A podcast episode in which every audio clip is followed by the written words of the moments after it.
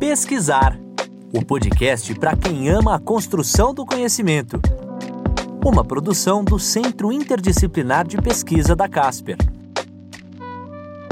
Olá, eu sou a professora Michele Prazeres e essa é a terceira temporada do podcast Pesquisar, o podcast de divulgação científica da Casper.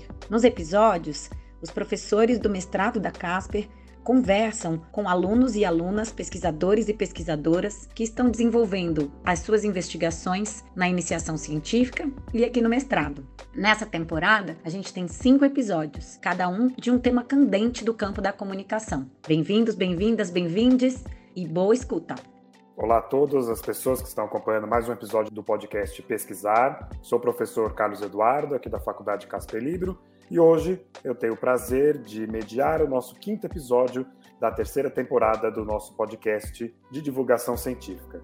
Aqui na faculdade, pesquisadores de iniciação científica de mestrado se ocupam do estudo do fenômeno da comunicação em suas diferentes interfaces. No episódio de hoje, trataremos de um tema que está na ordem do dia: a política. Obviamente, esse tema não tem a ver apenas com a dimensão eleitoral ou partidária. A política é algo que perpassa a vida contemporânea em diferentes aspectos e a comunicação é um elemento central. É um pouco disso que vamos discutir hoje com os nossos ilustres convidados, que eu vou apresentar neste momento. Temos a estudante Isabela Maciel, que vai falar um pouco sobre sua pesquisa, cujo título é Camarote Virtual: o debate público sobre a CPI da Covid no Twitter. Também temos aqui como convidado o pesquisador Felipe Erlich, que vai apresentar o seu trabalho, né, que vai conversar um pouco sobre o seu trabalho, sobre as tendências comportamentais no WhatsApp bolsonarista, né, durante a eleição presidencial de 2022. Também temos aqui o Tiago Vaz, que vai falar sobre os comícios de Bolsonaro aí na contramão da democracia, também no contexto das eleições de 2022, a corrente eleição. E, para finalizar, a estudante Maria Clara Matos vai falar um pouco sobre o poder da comunicação no panótipo digital de Byung Chun Han, né, que é um autor sul-coreano. Então, a gente, só pelos títulos, a gente já conseguiu ter uma noção da amplitude né, que o campo político ele pode assumir e uma área bastante ampla né, de investigação e como a comunicação ela pode ser esse lugar privilegiado para jogar luz sobre esse fenômeno. Muito bem, então para começar esse bate-papo, gente, eu queria fazer uma rodada aí com vocês, partindo de uma pergunta muito simples. Né? Se vocês fossem, de uma certa forma, explorar, né, ou tentar explicar o tema de pesquisa de vocês para os seus familiares, para os seus amigos, né, como que vocês apresentariam a pesquisa de vocês? Quem quer começar? Pode ser a Isabela? Eu acho que eu explicaria o meu tema como que a CPI foi repercutida no Twitter. Então, desde 2021 eu comecei a acompanhar a CPI e eu comecei a ver que estava sendo um burburinho sobre isso, algo que nunca tinha acontecido antes em outras CPIs, que você via gente comentando no Twitter, nos telejornais, passando ao vivo direto, oito horas de sessão durante seis meses, você via gente na Twitch comentando sobre o assunto, até o Renan Calheiros perguntou no próprio Instagram para os usuários mandarem perguntas para serem respondidas pelos depoentes. Então eu comecei a pensar nisso e como que é, o Twitter, principalmente, teve influência nessa CPI. Só que eu não pesquisei exatamente a influência, eu pesquisei como dois perfis é, repercutiram essas informações, o desmentindo Bolsonaro e o camarote da CPI, que comecei a perceber que eles divulgavam informações do que estava acontecendo durante as sessões e muitas vezes interagiam com os senadores, mandavam provas para eles e muitas vezes apareciam nas sessões. Então, eu, acho que eu resumiria assim. Muito bem, obrigado Isabela. Então, só pela sua fala inicial, deu perceber a centralidade né, que o Twitter acaba assumindo dentro dos processos legislativos. Né? Então, como eu, eu tinha falado anteriormente, esse tema da política é bastante amplo, né? não envolve apenas essa questão eleitoral, né, que estamos aí no, no coração desse, de, um, de um evento como esse, mas o processo legislativo como um todo, né, a prática política cotidiana. Né? E a gente consegue perceber né, claramente esse essa importância nesse processo de mediatização que acaba assumindo aí a Twitter, né? Como todas as redes, como outras redes sociais também. Vou passar agora também para o Felipe. Bom, é, eu acho que num primeiro momento, se eu tivesse, enfim, que explicar o tema para alguém, num primeiro momento eu acredito que seria um tanto quanto simples, porque, bom, o meu objeto de estudo é o WhatsApp E também o Telegram recentemente foi adicionado na pesquisa como uma possibilidade é, de estudo também, é, utilizados por uma parcela específica da população, que seriam pessoas bolsonaristas ou no mínimo simpáticas ao bolsonarismo, de maneira a influenciar na política nacional através dessa, dessas plataformas. E daí o porquê disso, assim, né, seria o fato de que essas plataformas ocuparam e têm ocupado, né, até hoje, um, uma importância muito grande na política brasileira por conta das narrativas que são criadas nessas plataformas. Tanto por isso que uh, o meu objetivo é compreender melhor como se dá essa interação entre os, os, usuários dessas plataformas, porque o que se observa é que se criam versões do presente, né, da, da história presente, do que está acontecendo no Brasil, uh, um tanto quanto particulares. Meu objetivo, então, seria compreender como isso ocorre e também dar uma certa contextualização da importância dessas redes e as características que permitem que esse tipo de coisa aconteça nelas especificamente. Acho que é basicamente isso. Muito bem, Felipe, muito interessante também. Você, como a Isabela anteriormente, né, também destacou aí o papel das redes sociais dentro do processo político, né, mais especificamente no processo eleitoral, e em particular essas plataformas de comunicação instantânea, que são espaços privados e que evidentemente dificultam um pouco mais a investigação científica, né? Então é depois a gente pode até conversar um pouco sobre isso, sobre esses desafios né, que o WhatsApp e o Telegram apresentam para a pesquisa. Muito bem. Tiago, como que você explicaria a sua pesquisa para os seus amigos e para os seus familiares? Eu também estou ah, estudando o bolsonarismo, né? Mas ao invés do WhatsApp, a gente está focado, por enquanto, no canal do YouTube do Bolsonaro. A gente ainda está tá sob análise isso, a gente está dependendo de material que ele disponibilize lá, né?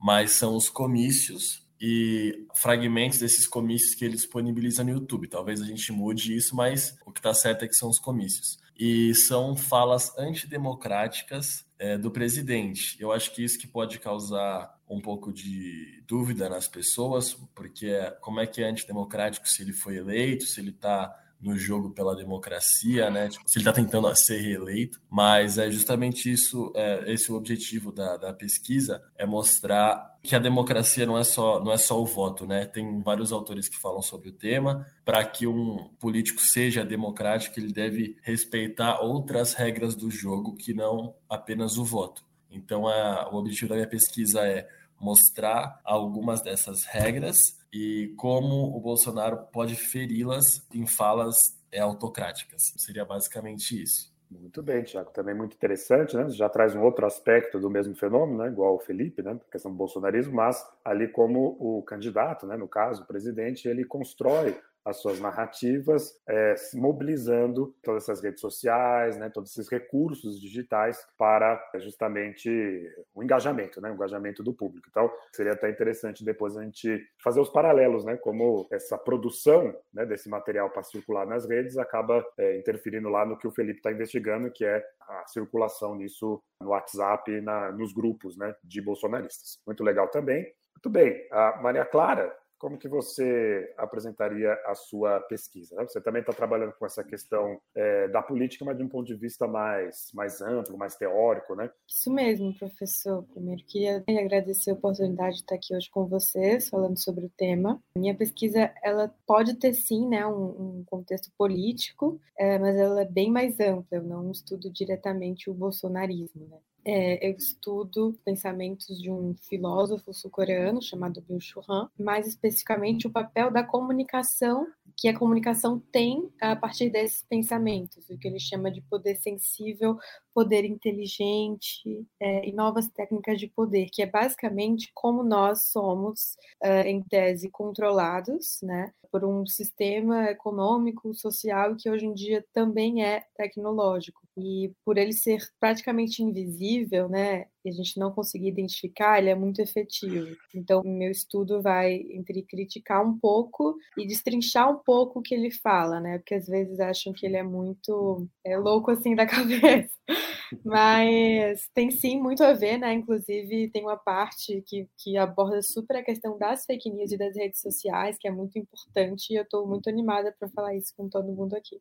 Muito bem, Maria Clara, muito interessante, né? Porque o seu trabalho ele pode servir ali como um arcabouço teórico até para a gente poder interpretar o trabalho da Isabela, do Tiago e do Felipe, que estão ali investigando um pouco o que o Bill Churran vai denominar de enxame, né? Esse comportamento de enxame, que é comportamento das redes sociais, né? Tanto do Twitter quanto das dinâmicas do YouTube, né? E do WhatsApp também. Então, eu acho que a gente consegue perceber aqui uma conexão entre os trabalhos, né, Maria Clara? Uma reflexão um pouco mais teórica, né, de fundo, para que a gente possa jogar luz ali ao, às pesquisas empíricas que a Isabela, o Tiago e o Felipe estão fazendo ali sobre o dinamismo cotidiano da política, né, seja do processo legislativo, seja do processo eleitoral. Muito bem, toda pesquisa, né? A gente já com essa conversa inicial deu para perceber que toda pesquisa parte de uma indagação, de um incômodo, né? De uma curiosidade. Eu queria saber, no caso de vocês, né? Por que que vocês chegaram nesse tema, né? E qual foi o, o estopim ali, né? O que, que chamou a atenção de vocês na realidade ou na, né, no debate é, teórico que fez vocês irem para esse tema, Isabela?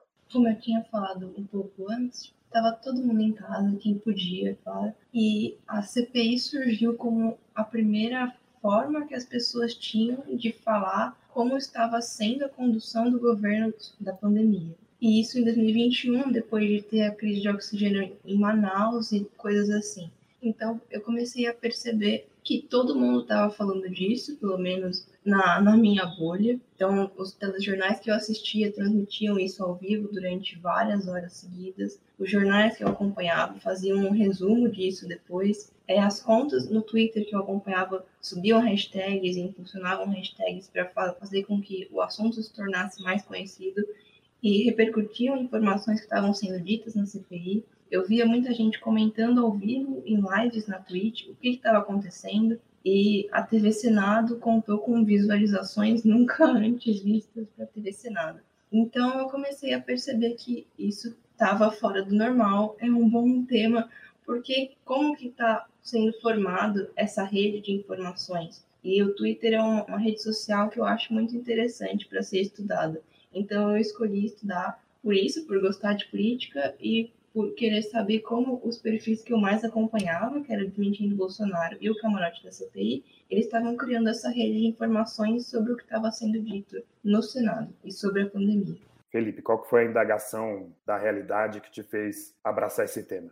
Assim, eu acho que de início a minha ideia era fazer um estudo de alguma questão relacionada à política, né, em primeiro momento, e daí com o passar do tempo essa, essa ideia foi refinada, né, até chegar no, nos grupos de WhatsApp, posteriormente também nos grupos de Telegram, e eu diria assim que a indagação, né, a inquietação, seria eh, justamente a importância que esses grupos ganharam ao longo dos últimos anos, especialmente em períodos como o período em que a gente está agora, né, que é o período eleitoral, e uh, o fato desse período eleitoral, por si só, né, por conta da sua importância, estimular muito inquietações a respeito de como as coisas vão se dar, é, como que essas redes vão influenciar no debate eleitoral, nas, no próprio voto dos cidadãos, porque realmente é uma coisa que tem um impacto muito significativo. Eu observo isso até pela minha observação da, das redes mesmo, né? Porque eventuais informações que, em tempos onde essas redes não existiam, é, seriam pouco relevantes ou descartadas, ou até mesmo poderiam eventualmente pegar mal, por exemplo, para o presidente, com essas redes, com as possibilidades que são trazidas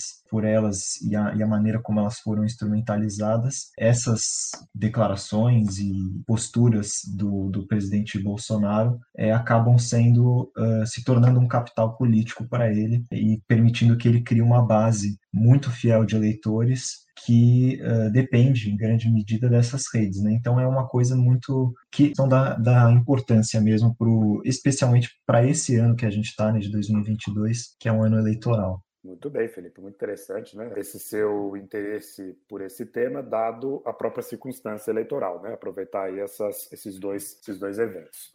É, Tiago, então, eu sempre, eu sempre me interessei por política, queria estudar isso quando entrei na iniciação científica e queria estudar redes sociais. Ainda não sabia que seria o bolsonarismo que eu ia estudar, mas aí conversei com o Cadu, a gente trocou ideia e chegamos a essa resposta de estudar o bolsonarismo né, no ano eleitoral, usando as redes, né? E o bolsonarismo é muito forte em, em explorar as redes com bastante habilidade. Então, é, decidimos escolher esse tema por ter relação com aquilo que eu inicialmente buscava estudar, que era que eram as redes sociais, com algum assunto político. Daí chegamos a essa conclusão de, de explorar o, os comícios para dar uma tangenciada no tema, né? Explorar os comícios e por enquanto no YouTube, né? Vamos ver se a gente expande para outras plataformas. Mas foi basicamente isso. Foi assim, é, foi em conjunto que a gente tomou essa decisão, né, Cadu? Tipo, e foi por isso que também é bacana, pra, porque eu assim eu entrei muito cru na orientação científica. Eu queria estudar, tal, mas faltava um direcionamento realmente. Então foi bom que você me deu uma, uma direção, assim, um caminho para seguir.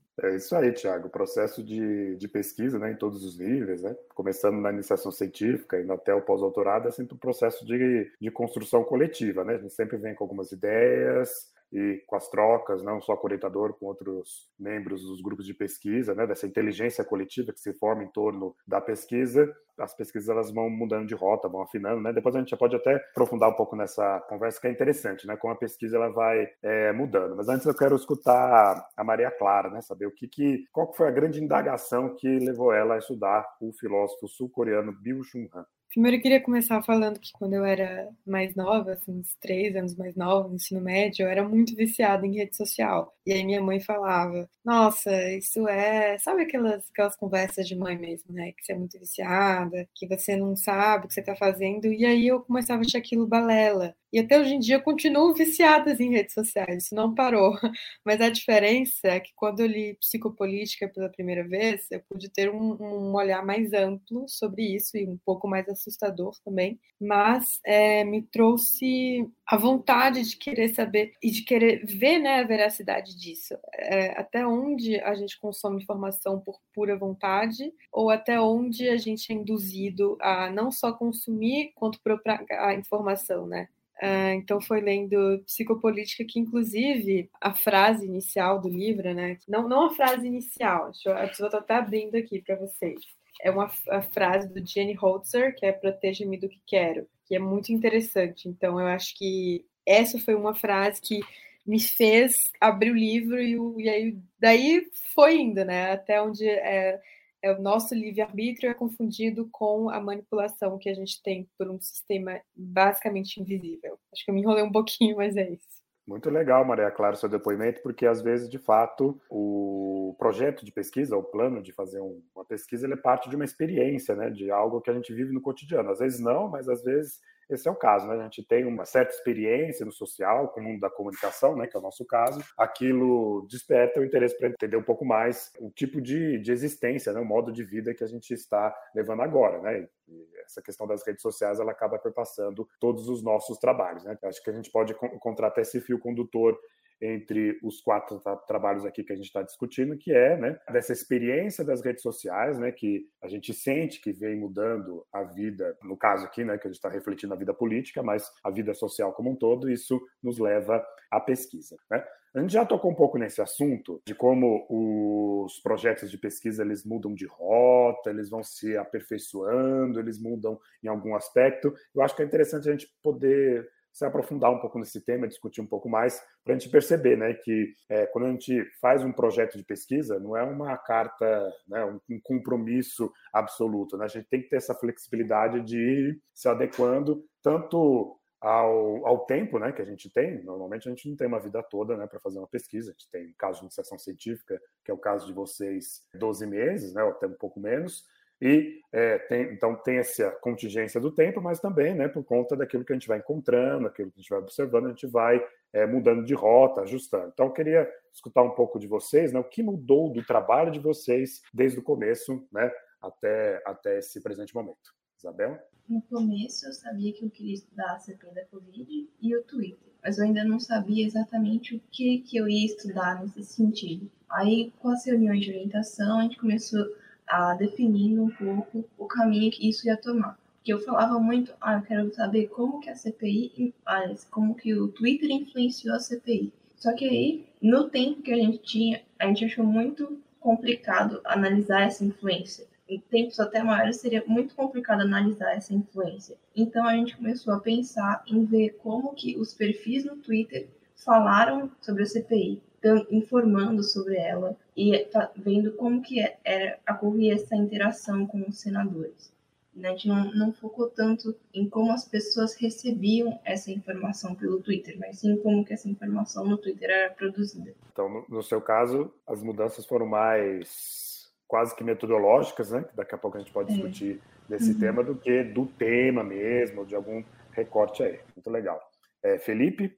Para mim mudou bastante assim a, a, questão do tema. Por exemplo, se, se, se pegar o meu projeto de pesquisa, né, para dar uma olhada, assim, não tem nada a ver com é, o que eu estou fazendo agora, né? Porque lá atrás, né, é, a minha ideia inicial, bom, eu, tinha, eu já sabia que eu queria pesquisar sobre política, né? Porque é o meu assunto assim de maior interesse. É, mas eu pensava em fazer uma coisa talvez até mais teórica, pensava em estudar a relação entre mídia e ideologia da grande mídia brasileira, ideologia, essa questão da, da imparcialidade, da transparência ideológica e tal, mas aí com o decorrer do, do tempo fui pensando melhor e também com a ajuda do Cadu, esse tema modificado para o que é hoje, né, para o estudo do, das aplicativos de mensagem, é muito influenciado pela questão do ano eleitoral, né, que é um momento bastante único para se estudar esse tipo de coisa, que acontece, enfim, de quatro em quatro anos e agora num, num momento em que o bolsonarismo está bastante é, relevante, né, na política brasileira, é um momento bastante propício propício para isso. E daí, depois, a única alteração também foi que, inicialmente, é, havia sido pensado de, de se estudar apenas o WhatsApp e depois também foi considerado o Telegram na, na análise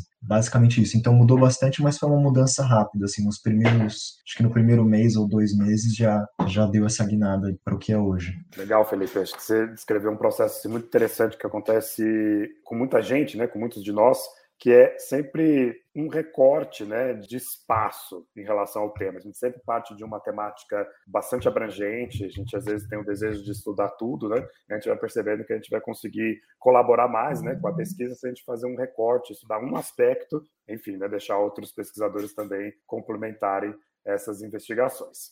É, Tiago? É, a minha também mudou bastante. Pegar minha, minha carta que eu enviei lá para me inscrever na iniciação científica, ela falava de redes sociais como elementos que sempre desestabilizaram as ordens. E aí essa ideia surgiu de um livro que eu li do historiador chamado Neil Ferguson, chamado A Praça e a Torre, que ele ele fala que nesse, ele pega vários exemplos ao longo da história e ele mostra como é, redes sempre foram responsáveis por pelas por mudanças significativas no curso da história, enfim, com adventas redes sociais tecnológicas, digamos assim, né? Instagram, Facebook, Twitter, enfim, essas coisas, isso foi potencializado. E me surgiu essa, essa ideia, além desse livro, eu queria juntar política com rede social. Aí demos uma peneirada, né, Cadu? E chegamos a essa resposta de estudar o bolsonarismo e rede social como objeto da pesquisa, mas Aí, inicialmente, é, era uma coisa, era um recorde histórico gigantesco, né? Não daria para estudar nada disso, por isso que a gente chegou a essa, essa conclusão, digamos. Maria Clara, o que, que mudou do seu projeto para a fase atual da sua pesquisa? Nossa, mudou bastante coisa. Eu lembro que eu comecei querendo tratar do jornalista como um sujeito autônomo e da autoexploração, que também uh, viria de um conceito do Bill Churran, né? Esse mesmo conceito de poder inteligente. Então era algo bem restrito assim ao sujeito, né? Além do sujeito ao sujeito jornalista. Eu lembro até que a gente tinha vários dados que eu queria pesquisar,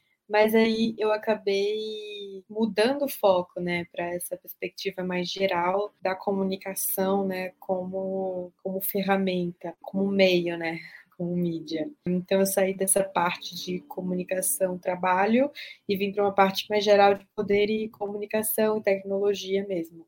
Muito bem, Maria Clara, muito legal. A gente falou aqui ao longo dessa conversa muito dessa questão metodológica, né? Como que a gente faz para fazer as nossas investigações, quais são as estratégias. Então, eu queria focar um pouco nessa questão aqui nessa, nessa rodada, né? Falar um pouco de metodologia ou de estratégias de pesquisa. Eu queria saber de vocês quais são as estratégias de vocês, né? Quais os grandes desafios que vocês estão encontrando quando vão lá fazer as pesquisas, né? Quando se está face a face com o mundo empírico. Isabela? Eu utilizei a método de análise de conteúdo e eu selecionei algumas publicações dos dois perfis. O que eu achei mais difícil foi selecionar isso, porque tem muita publicação. Eles devem ter mais de 30 mil publicações e se eu fosse pegar todo o período da CPI, ia ser muita coisa para analisar. Então, eu acabei definindo alguns critérios para selecionar isso e eu acabei com 32 tweets até o momento, 16 de cada perfil. Os critérios foram, primeiro, ver o que caracterizava as postagens de cada um desses perfis e ver se ele tinha interações com os senadores. E o segundo critério foram três datas específicas. 19 e 20 de maio, que foram os dias do depoimento do Eduardo Pazuello, que foi o terceiro ministro da, da Saúde a cair no governo Bolsonaro, e o dia 7 de julho, que foi o dia do depoimento do Roberto Dias, que tinha sido diretor do Departamento de Logística do Ministério da Saúde e que foi preso durante a sessão e que o depoimento dele atingiu um milhão de visualizações na TV Senado. Então foi mais ou menos isso que eu fiz na metodologia desse trabalho. Felipe, fala um pouco aí sobre a sua metodologia. Considerando o, o objeto assim, né, de, de análise do trabalho, né, uh, a metodologia de início o que eu fiz né, foi entrar em grupos de WhatsApp e posteriormente de Telegram também bolsonaristas do presidente Bolsonaro. Entrei em, assim, uma quantidade razoável de grupos, selecionei aquele que eu considerei mais representativo, assim, do ponto de vista regional, é, com uma quantidade razoável de integrantes e tudo mais. E daí agora, né, na, que a gente está no período eleitoral, né, no momento dessa gravação, né. Então, é, agora, ah, uma vez que eu estou nesses grupos, né, o, o que tem sido feito é a análise, né, dessas mensagens, do conteúdo delas, de como elas, é, do, do tipo de conteúdo, se é imagem, vídeo, mensagem, mensagem de voz, uh, a coleta dessas mensagens também, que eu tenho arquivado no meu computador para também fazer uh, análises quantitativas, né, do, por exemplo, ah, é, no, WhatsApp, no grupo de WhatsApp que eu estou monitorando, no dia do debate presidencial, é, houve um aumento da quantidade de mensagens enviadas, se sim, de quanto, né, aí fazer uma análise quantitativa com base nesses dados e também fazer uma categorização né, de que tipos de, de conteúdos são enviados. Né? Se são conteúdos, por exemplo, de caráter oposicionista, do ponto de vista de que há ah, enfim, de, fala mal de maneira depreciativa de opositores, ou se é um conteúdo que tem ligação com é, questões religiosas, de atrelar a figura do presidente, por exemplo, alguém enviado por Deus, assim, para deixar de uma maneira bem estereotipada, mas, mas, mas, nem tanto também. Então é basicamente isso por enquanto, né? A questão de adentrar nos grupos, fazer essa análise, uh, e também algo que eu ainda não comecei a fazer, mas vou fazer, é essa coisa da análise quantitativa uh, das mensagens. Muito bem, Felipe. Deu para perceber que suas estratégias são bastante complexas, envolve tanto análise mais quantitativa quanto qualitativa, né? Muito interessante também. Tiago. A primeira parte da pesquisa foi a teórica, né? De definir quais são aquelas regras que caracterizam a democracia, que vai muito além, como eu falei lá no começo, do voto e ser eleito, e, enfim, tem vários critérios e tem bastante livro sobre isso. A gente definiu como critério um, um livro do, de um autor chamado Robert Dawes, também do Como Morrem as Democracias, do Levitsky e do Ziblatt. E então essa foi a primeira parte da pesquisa. E a segunda, de estar sempre analisando, de estar sempre olhando o canal do YouTube do Bolsonaro e fazendo essa ligação entre a fala e esses critérios e compará-las e ver quando uma, um discurso se encaixa em um desses, desses critérios que, que minam a democracia. É basicamente isso. Muito bem, vou passar agora a palavra a Maria Clara, né, que tem um trabalho um pouco diferenciado, que é um trabalho teórico, mas também trabalhos teóricos têm desafios metodológicos, né, sobretudo na exploração bibliográfica. Também tem muitos dados, né, porque precisa abranger aí né, referências bastante consideráveis. Eu queria escutar um pouco a Maria Clara sobre esses desafios metodológicos. Bom, então, como o meu trabalho é mais um, ensaio, né, sobre a perspectiva de um único autor, que obviamente tem referências, mas é mais centrado nele, né, no Miu Han, eu tive que fazer toda essa dissecação bibliográfica dele. Então, eu comecei com psicopolítica, li vários outros livros dele, li no Enxame, que também é necessário, né, para a gente falar de comunicação e redes sociais, essa coisa que ele chama da massa, que é o próprio Enxame Digital. Também li Topologia da Violência, foi bem pesado, mas também foi bem importante para entender o que é o poder inteligente, o que é a violência neuronal, como ela comete a gente hoje. Tem Sociedade do Cansaço, que é meu menos preferido, que é infelizmente o que faz mais sucesso dele, que eu não gosto muito, né? Mas isso fica para uma, uma, conversa de, de outro dia. E tem Capitalismo e Impulso de Morte, que é, que é outro ensaio dele, né? Mas basicamente eu faço toda essa leitura mais de uma vez, né? Porque como é centrada em apenas um autor, ela tem que ser um pouco mais profunda nesse sentido, né, para não carecer de, de conhecimento, de análise. E eu também busco as referências que ele mesmo fez nos próprios livros, e além disso, eu até comentei com o professor que eu estou tentando encaixar o Dominique Volton, perspectiva mais ampla de comunicação, de informar e comunicar. Inclusive, é um dos livros dele que eu estou colocando na, na pesquisa. Então, basicamente é isso, é fazer todo esse, esse raio-x bibliográfico né, do Bichoran e também das suas referências para poder ter uma visão mais ampla e mais profunda né, da ideia dele. Muito bem, Maria Clara. Obrigado pelos pelos esclarecimentos aí de como se faz uma pesquisa bibliográfica, né? Qual é a metodologia de uma pesquisa bibliográfica. A gente estava falando aqui de referências, né? Todo trabalho de pesquisa ali precisa de referências, de leituras, de livros que a gente vai pesquisar, que a gente lê, artigos. Então, eu queria escutar um pouco de vocês sobre isso, né? Quais os livros que vocês leram para montar o quadro teórico, né? Qual e, e, se você pudesse escolher um assim que é a grande referência, qual que seria, Isabela? Para montar essas referências, eu li é, Cybercultura Remix do André Lemos, Comunicação e Democracia do Wilson Gomes da Rosemary Maia e o Clay Shirk Lá Vem Todo Mundo. Eu acho que o principal que me ajudou a entender um pouco de como funciona essa comunicação nas redes conectada com a política foi o Wilson Gomes e Rosley Maia, porque eles abordam muito como que mudou os meios de comunicação com a internet, como que eles se relacionam com a política e como as redes sociais fazem parte de uma esfera pública, às vezes são uma esfera pública. Então, na minha pesquisa, eu estou pensando os meus objetos, esses dois perfis, como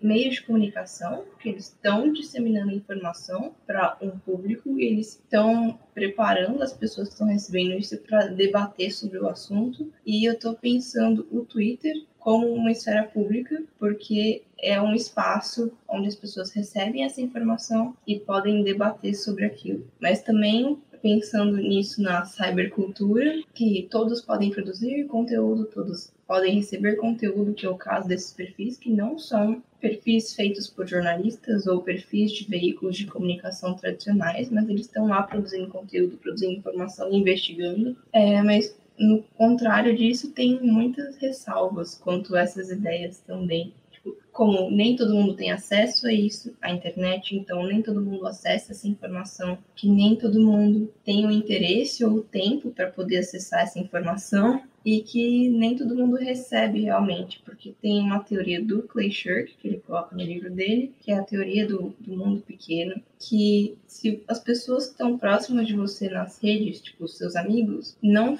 recebem, não falam sobre tal assunto, por exemplo, a política ou a CPI da Covid, você também provavelmente não vai receber informações sobre aquele assunto. Então ainda tem muitas ressalvas em relação a isso, mas com certeza é o meio que expandiu o acesso à informação das pessoas sobre isso. Muito legal, Isabela. Então a gente conseguiu perceber, né, como um tema é, ligado ali, né, à vida política, à vida legislativa, vai puxando diferentes referências, diferentes textos, e a gente se vê num mar, né, de, de teorias e de debates que a gente também vai precisar fazer escolhas e recortes, né? A gente não faz apenas escolhas e recortes do ponto de vista empírico, mas também do ponto de vista teórico, a gente conseguiu perceber isso com o depoimento da Isabela. Felipe, fala aí um pouco sobre as suas referências, né? quais livros te marcaram, né? o que você teve que trilhar para montar o seu quadro teórico. Com relação a, a, essa questão do quadro teórico, eu foquei uh, bem mais em artigos acadêmicos, artigos científicos, do que livros propriamente. No enxame, né, Bill Churran, que vocês já mencionaram aí algumas vezes, mas é um livro que tem, que é, enfim, muito mais amplo, né, do que o, o tema que eu estou tratando, né? Ele fala do mundo digital de maneira geral e tudo mais mas de todo modo ainda é bastante útil para entender as ferramentas digitais em seu todo operam, né, hoje em dia, né? É, de maneira geral, assim, para dar uma contextualizada uh, em qual é o cenário político brasileiro atualmente, né? Como que quais são os principais atores do cenário político hoje em dia e por que que são esses atores e não outros? E daí acho que eu destacaria um artigo bastante interessante chamado Quando Velhos Atores Saem de Cena, a Ascensão da Nova Direita Política no Brasil, que é de dois é, professores da UERJ, né, que é muito interessante, e ele não fala sobre redes digitais, WhatsApp, por exemplo, né, que é o meu tema, né, mas ele é muito interessante para compreender quais são os atores políticos principais no Brasil hoje, daí faz uma comparação com períodos passados, né, a antiga polarização entre PT e PSDB e o papel que o MDB tinha no Brasil, uh, chega até aí um pouco mais atrás na história, mas é interessante para ter essa contextualização. E também é, artigos que falem especificamente da questão das redes sociais, né, e mais especificamente ainda do WhatsApp, né. E daí por ter um artigo bastante legal do Rodrigo Ratier, né, esse professor da Casper, que chegou a dar aula para mim, que é bastante na linha do que eu tenho feito, né, que é, ele, enquanto pesquisador, entrou em, em, alguns grupos de WhatsApp, não no período eleitoral, né, essa seria uma diferença né, entre as duas pesquisas, né, e fez essa uh, análise também, tanto qualitativa quanto quantitativa, de como esses grupos operam, né. Mas aí tem diferenças metodológicas e de contexto também entre a minha pesquisa e a pesquisa dele. Mas basicamente foi isso, assim, é, é, essas, essas duas vertentes, assim, né, a, questão das redes sociais e a questão de, do contexto político brasileiro hoje, né. Muito bem, eu vou agora passar a palavra para o Tiago, que vai falar um pouco sobre os desafios que ele encontrou para montar o quadro teórico dele, as referências para poder fazer o estudo empírico que ele está fazendo agora. Eu li o Como as Democracias Morrem, né, do Levitsky e do Ziblatt, também li um livro do Robert Dahl chamado Poliarquia. Li uma parte de um livro de um cientista político holandês chamado Arendt Liebhardt, chamado Modelo de Democracia.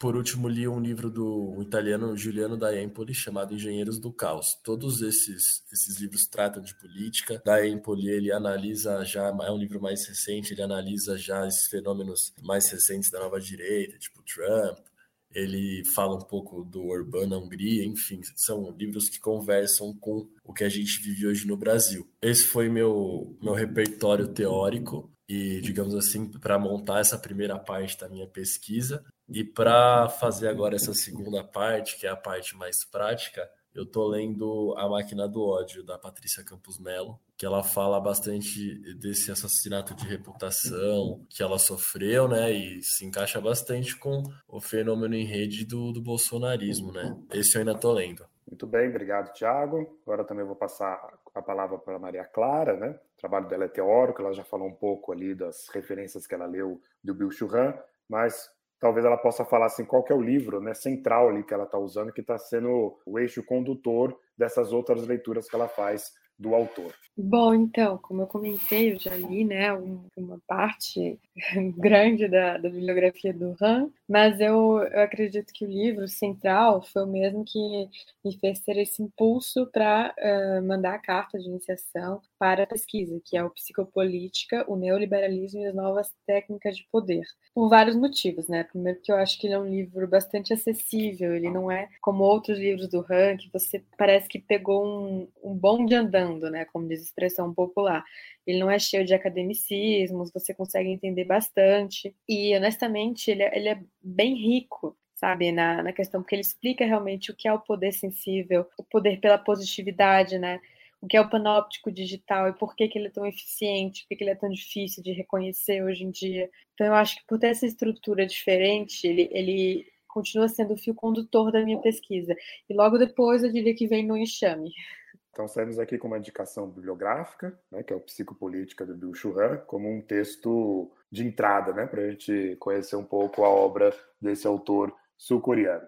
Muito bem, gente. Eu queria terminar a nossa conversa, que está muito interessante, com uma pergunta final, né? uma pergunta de conclusão, que é para a gente falar um pouco sobre os resultados provisórios. Né? A gente ainda está nesse processo da pesquisa, ainda tem um caminho aí para a gente percorrer, mas quais são os principais achados até aqui da pesquisa de vocês, né? Isabela. Com essa amostra que eu tinha falado, que eu selecionei de publicações dos dois perfis no Twitter, o Desmentindo Bolsonaro e o Camarote da CPI, identifiquei algumas coisas que se repetiam nessas publicações. Os dois perfis, eles pediam para os seguidores impulsionarem hashtags para fazer com que as publicações chegassem nos senadores, por exemplo, é, eles colocavam muitos vídeos curtos de um a dois minutos, muitas hashtags e eles interagiam com os senadores e entre si.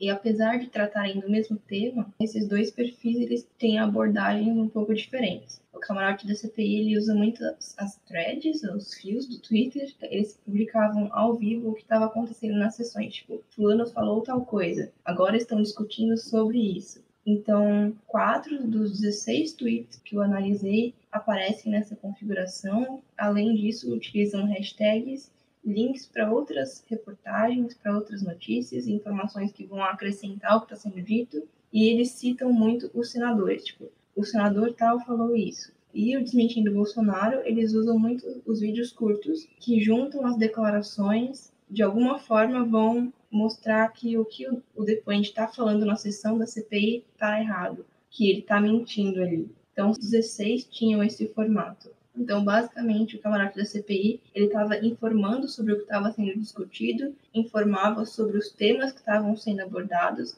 e ele informava sobre quem ia falar nas próximas sessões. Enquanto o desmentindo Bolsonaro estava mais preocupado em desmentir as declarações dadas durante as sessões e complementar a investigação dos senadores. Então, muitas vezes, os vídeos deles apareciam na CPI porque dava a prova que uma declaração foi falsa, foi dita durante a CPI e eles estavam desmentindo. E os dois também tinham semelhanças. E os dois interagiam muito com os senadores para chamar a atenção, utilizavam hashtags, principalmente CPI da Covid e CPI da pandemia. Felipe, qual é a sua análise desses grupos bolsonaristas? A pesquisa ela se dá especificamente no período da campanha, né? Então, é, são poucas semanas. Até o momento, assim, né, algumas coisas que têm me chamado a atenção, assim, por exemplo, né, é o quão, pensando na multimídia, é os grupos políticos, né, bolsonaristas, né, por conta do envio de vídeos de outras plataformas, como Facebook, YouTube, o Kuai também, que é mais recente, né, e daí, nesse sentido, né, esse aspecto multimídia, né, indica uma coisa que eu, assim, não esperava muito, né, que é de que esses grupos podem funcionar muito mais, né, pelo menos para uma parcela dos seus membros, como formas de consumo de conteúdo pura e simplesmente do que de interação mesmo entre as pessoas, né? É, você tem pessoas, por exemplo, que podem entrar no grupo de WhatsApp todo dia de vídeos pró-Bolsonaro, né? Independente de quais informações sejam usadas e não falar nada, não, não mandar nada no grupo, simplesmente usar aquilo como uma forma de consumo, assim, é, como, como se a pessoa tivesse, entre aspas, assim, se informando por aquilo, né? No seu dia a dia. É, isso do ponto de vista da forma, assim, né? Do conteúdo, eu acho que, assim, né, se tivesse que destacar algumas coisas, por exemplo, né, acho que eu mencionei em outro momento, né, ontem teve o primeiro debate presidencial, né, com os candidatos à presidência. E daí uma coisa que me, me chamou a atenção bastante, na verdade, né, é a dissonância, né, entre as impressões das pessoas nesses grupos e o que seria, digamos, a impressão geral, assim, da população, da opinião pública em geral. Porque no caso desse debate especificamente, né, o Datafolha chegou a fazer uma pesquisa, né, entrevistando pessoas, né, sobre o que, que elas acharam do debate, que, quem elas acharam que foi melhor, quem elas acharam que foi pior. E em geral, a Simone Tebet foi apontada como a candidata que teve o melhor desempenho e o Bolsonaro foi apontado, se não como o pior, como um dos piores, né? Que teve um dos piores desempenhos, de acordo com o Datafolha, e também, se eu não me engano, teve uma pesquisa da Quaest também sobre isso, né? Que, que indica a coisa, né? Mas aí, por exemplo, né, nesses grupos, né, o conteúdo, basicamente, só o Bolsonaro foi bem, os outros candidatos não foram bem, foram muito mal, alguns foram, enfim, bastante xingados, assim, né? Para colocar em termos simples, né? E daí, o que me, me chamou a atenção nesse sentido, né, é que no Telegram, diferente do WhatsApp, existe o recurso de você fazer uma enquete, né, com as pessoas do grupo, né? E daí hoje de manhã eu estava dando uma olhada no grupo, né?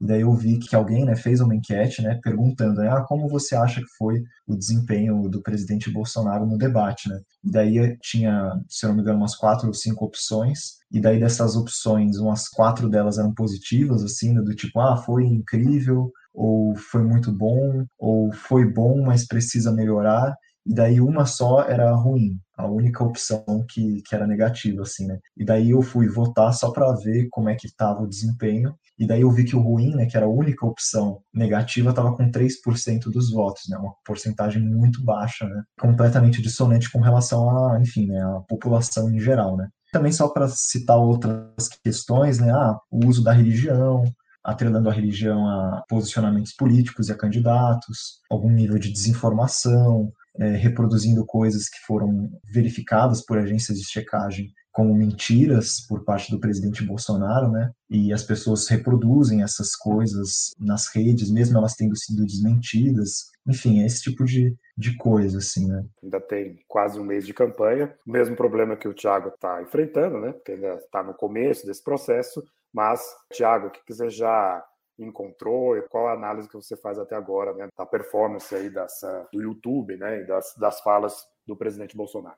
Então, eu, no canal dele, do YouTube, tem pouca coisa ainda. Eu gostaria de poder usar o YouTube dos outros, né? Porque aí ia poder entrar a entrevista do Flow, ia poder entrar muito material dele, aí realmente eu teria bastante material para poder usar, né? Mas eu me surpreendi, realmente eu me surpreendi, porque eu não, eu não acompanhava o canal do YouTube dele. E aí, quando eu fui ver, é muita, é muita propaganda política curta, então tem muito vídeo shorts, tem muito vídeo de um minuto e meio falando, por exemplo, do Auxílio Brasil, ele fala bastante da, de ter anistiado a dívida do FIES, de muitos estudantes. Ele fala de gerar empregos e tal, mas tem pouca coisa de, de comício realmente, né? Então eu ainda estou bem no começo por causa disso. Como a gente discutiu anteriormente, às vezes a gente escolhe um foco ali para fazer uma análise e percebe que vai ter que fazer alguma mudança para poder captar ali a, os dados né, da realidade que atender os nossos objetivos iniciais. Maria Clara, né, dessa sua investigação da obra do Bill Churran, esse aprofundamento que você está fazendo né, em torno do seu problema de pesquisa,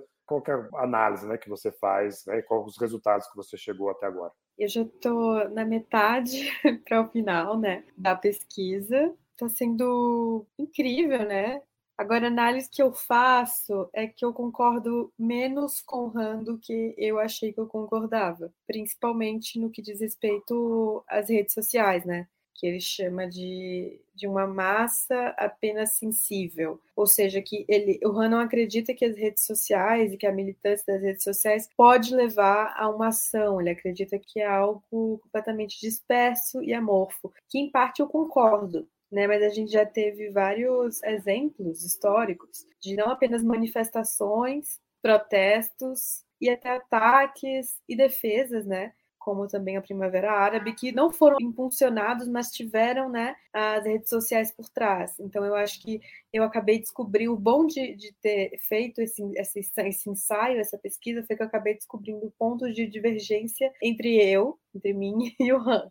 Ah, então, é bem interessante. Então, eu acabo tendo essa várias partes que eu parabenizo ele, que eu falo que realmente é incrível, mas de certo sobre muitas coisas também critico de forma oposta, né, o que ele falou. Uh, eu acho isso bem interessante, né, porque é uma leitura muito atual, né, do mundo que a gente vive hoje. Muito bem, Maria Clara. Acho que essa relação que você relata para a gente é bastante interessante, né? De diálogo com o autor mesmo. Né? A gente, quando faz um trabalho de natureza teórica, a gente tenta eh, explorar alguma questão né? e vai fazendo essas, essas relações, esses diálogos. Muito bem, gente. Chegamos ao fim aí desse episódio do podcast Pesquisar. Quero agradecer a todos que participaram, que escutaram né, essa conversa e principalmente aos pesquisadores que se disponibilizaram aqui a ter essa conversa super agradável sobre o processo de pesquisa. A Isabela, o Tiago, a Maria Clara e o Felipe. Quero agradecer também igualmente a toda a equipe de apoio, né, a coordenação do mestrado em comunicação da Faculdade Casper Libro e a todos vocês que acompanharam mais um episódio. Até mais. Pesquisar o podcast para quem ama a construção do conhecimento. Uma produção do Centro Interdisciplinar de Pesquisa da Casper.